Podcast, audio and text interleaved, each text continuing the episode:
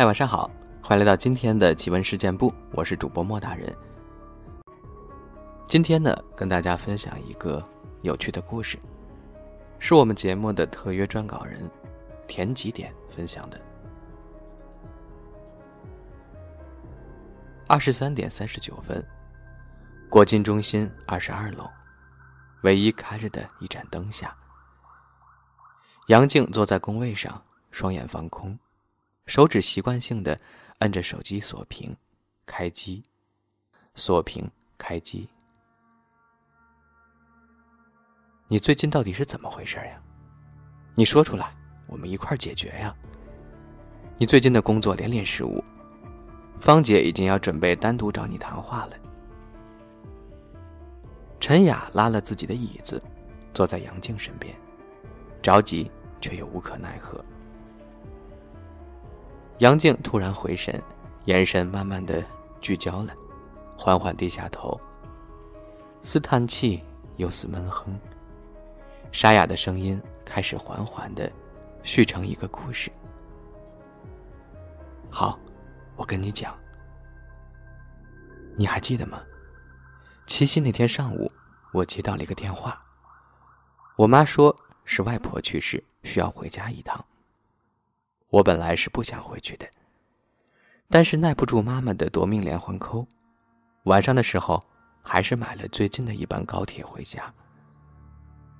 杨静依旧低着头，似乎在回忆，顿了一下。记得呀，你那天到家的时候是深夜了，我还给你发微信问你到了没。陈雅接了一句：“哼。”杨静似是低声笑了一下。那天夜黑风高，也不对呀。但是我到外婆家的时候，确实是已经深夜。近十二点的样子了。那天也不知道为什么，天空没有月亮，我拿着手机电筒都看不到我身边三米开外。进门之后，我放下行李，循着家里的习俗磕头上香，然后我就睡觉去了。第二天，是一个年长的阿婆跟我说，我磕头的时候，一股风。吹起了外婆的脸上白布的一角，挂在客厅的表上秒针刚好指向十二点。这些我都不记得，但是我记得我那天回家的时候，灵床旁边的鸡扑棱了很久。杨静讲到这儿，突然停了几秒，然后继续说：“你是不是以为？”我接下来要说，我见到鬼了。杨静的语气里带着些情绪。那你见了吗？陈雅有些哑巴的问，动手裹了裹自己身上的小毛毯。此刻正是午夜，说这种事儿还真的有点发毛。而且不知为什么，突然感觉有点冷。他们经常加班。所以公司会给每个人发一个小毯子，在晚上用来取暖用。陈雅习惯性的用脚撑了一下椅子，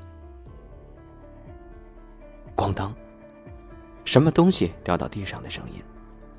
将近千平的地方，只有这一盏小灯亮着。黑暗里任何的声音都会让人突然的神经紧绷，比如陈雅。此时的他精神紧绷，屏了呼吸，将自己的脚缩进了椅子里。而杨静似乎完全没有听到一样，继续开口说：“没有，我太累了，睡了一个舒服的觉，什么都不知道。但是我那天真的很冷，而且明明很冷，但我就是醒不来。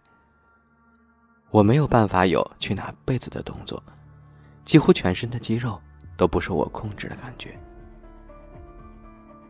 但是很快就到了第二天，醒了也没觉得有什么不舒服或者怎样，也就没和家里人提起昨晚的事儿。照着村里的习俗，我被安排在了灵位面前点纸。帮前来祭拜的亲戚递香。灵位后面就是灵床，知道吧？我坐在里。The longest field goal ever attempted is 76 yards. The longest field goal ever missed, also 76 yards. Why bring this up? Because knowing your limits matters, both when you're kicking a field goal and when you gamble. Betting more than you're comfortable with is like trying a 70 yard field goal. It probably won't go well. So set a limit when you gamble and stick to it. Want more helpful tips like this? Go to keepitfunohio.com for games, quizzes, and lots of ways to keep your gambling from getting out of hand. 灵位前，有人来祭拜时，便跟着一起祭拜。时间很快就到了晚上。人没有下葬之前，灵位前的香是不能断的，长明灯也不能灭。阿婆跟我说，让我留下来守夜，没有说原因，只是说接下来几天必须由我亲自守着。我没办法，以为这就是习俗，所以也就答应了。那天晚上的香烧得特别快，我披了个毛毯在身上。却总觉得冷。杨静突然抬头看向陈雅，嘴角勾起了一个诡异的弧度，瞳孔紧缩。你吓死人了！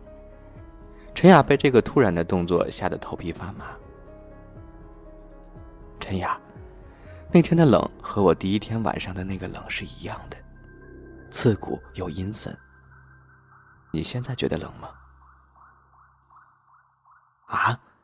陈雅突然懵了一下，不知道杨静问的这是什么意思，而杨静显然也没有想等答案。那时候我也没想太多，只是觉得可能是乡下，我又本身体寒，冷是很正常的。再加上我那晚心思就没在守夜上，所以也就没有注意到。灵位后面的灵床上。外婆脸上的白布，又似乎被风吹起了一些。说到这里，杨晶又低下头，瞳孔猛缩，表情上带着一些恐惧。但是因为低着头，所以陈雅没有看见。人死后不是七夜还魂吗？陈雅调整了一下坐姿，语调上扬，可以明显听到的颤抖。是呀，七夜还魂，这是老一辈的说法。但是你知道的，我要上班，所以人下葬之后，我就回来上班了。那时候阿婆让我进家门之前，记得掸一掸自己身上的灰。我当时觉得自己衣服挺干净，我就没弄。洗了澡之后就睡了。然后晚上我就做梦，梦见了外婆，脸色灰白。坐在我床头，看着我不说话，就那么看着我。我房间门大开着，家里门也大开着。我梦里梦到他是穿着他的寿衣的，知道吗？就是人在下葬时穿的那一种。杨晶的语速突然加快，伸出手抓住陈雅的胳膊，焦急的看向他，希望得到他的回应。陈雅看着似乎突然失控的杨静，一股寒意从脚底窜起。他一边急速的点头，一边试图的挣脱杨静的手。此时，杨静也似乎发现自己失控了，他收回手，说了一声抱歉：“没关系，你外婆入梦吓到你了吧？”陈雅觉得自己的牙齿好像在打架了。他从来没入过我梦，那天晚上我就没睡好。第二天闹钟响的时候，我控制不了自己的身体。我也不知道我挣扎了多久才挣脱的。起床时出了一身的冷汗。这个情况持续到前天，我实在是受不了了，就给我妈打电话。我妈找那个阿婆问了，阿婆让我端碗水，拿双筷子，把筷子立到碗里。杨静的呼吸越来越急促，带着明显的恐慌。筷子立住了。陈雅觉得自己全身都在发抖，身边突然刮起一阵风。立住了，很可怕吧？老人说，筷子没有任何支撑立在碗里，就是有不干净的东西。需要搞清楚他的目的，然后才能让他走。你，你搞清楚了吗？陈雅越来越觉得自己冷，又从旁边的椅子上拿了另一条毛毯裹在自己头上。杨静突然不说话了，低声笑了起来。你笑什么？没有呢，我当时吓坏了，把碗和筷子都砸了。杨静闷哑的声音，在这种环境下，莫名带了些诡异。陈雅看着低头的杨静，总觉得杨静还有什么要说的没说完。果然，杨静缓了一会儿，瓮声瓮气的开口了。所以我后来，又准备了一次。杨静长呼一口气，似乎在平复心情。我坐在客厅，桌上是立着筷子的碗。牙，你知道的，我害怕，所以我开了所有的灯，然后和他说让他走，但是他没有动，我看不见他，但是我知道他在的。那个筷子一直立着。我告诉他，他有什么事儿。可以给我托梦，但是不要惨白着脸，很吓人的。我听说鬼是可以控制自己形象的，但是他没有走。我不知道他想干什么。杨靖宇所我开始加快，越来越快。我当时非常紧张，我跟他说：“我又看不见你，你无论说什么，我又听不到。”我感受不到你，但是你不走，我害怕。我求求你了，求你走吧，求你放过我，求你不要再出现在我的梦里。我说我害怕，我觉得我要死了。然后，筷子倒了。杨静突然不说话了，闷着头。然后。我没有再梦到他了，他走了。闷哑的声音带了哭腔。